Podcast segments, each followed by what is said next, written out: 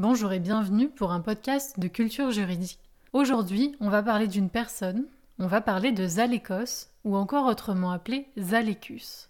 C'est un législateur mythique de la Grèce antique. Il aurait vécu au 7e siècle avant Jésus-Christ. Ce législateur est notamment l'auteur d'une législation en vigueur à Locre, un endroit en Grèce. C'est un des premiers à avoir fixé la loi à l'écrit bien avant Lycurgue ou encore Solon. Il est connu pour un épisode judiciaire particulier qui le met en cause. Cet épisode montre de la rigidité et la sévérité de la loi et comment on peut y remettre un peu d'humanité. Zalékos avait un fils. Ce fils se retrouve à être jugé par son père par rapport à une loi qu'il aurait enfreint, donc une loi rédigée par son propre père. En effet, son fils était coupable d'adultère, c'est-à-dire le fait de tromper la femme avec qui il était légitimement marié. La sentence, prévue alors par Zalékos initialement, est le fait de crever les deux yeux de la personne coupable. Cependant, dans un premier temps, Zalékos ne se sent pas de devoir appliquer cette peine à son propre fils. Il va donc refuser. Mais fort de ses principes et du respect qu'il a pour les lois qu'il a lui-même mis en place, il va alors décider de se crever lui-même un œil et de crever un autre œil à son fils.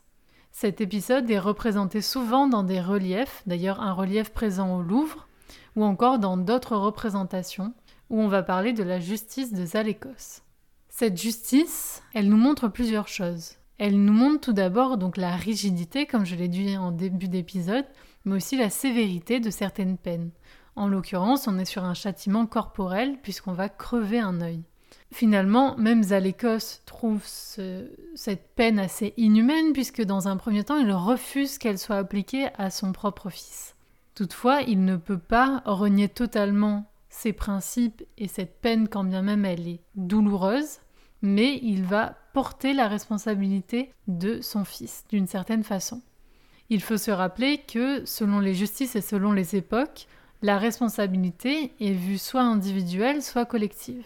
1789 en France va souligner l'idée d'une peine individuelle, le fait de punir seulement le responsable du méfait, et non plus l'entièreté d'une famille.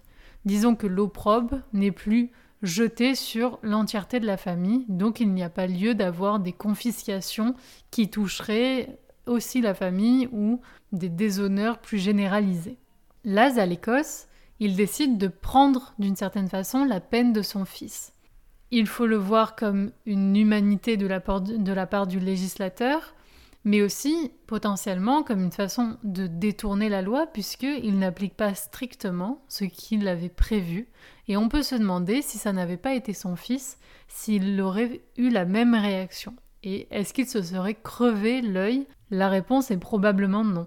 Cet épisode, nous incite donc à nous interroger sur diverses choses à propos de la législation, comment sont écrits les textes de loi et notamment le loi pénale et quel châtiment et la peine, comment doit-elle être envisagée. J'espère que cet épisode vous aura plu. Je vous encourage à aller euh, taper sur Google ou autre moteur de recherche ce moment de justice pour avoir un aperçu visuel de ce qu'est la justice de Zalékos ou en tout cas comment elle est représentée. Je vous dis à très bientôt pour un nouvel épisode de Culture juridique. En attendant, je t'invite à t'abonner, à aimer, commenter, partager. C'est gratuit et ça montre de l'intérêt et de l'engouement pour le podcast. Ça encourage en tout cas ceux qui le font. Je te remercie et à très bientôt.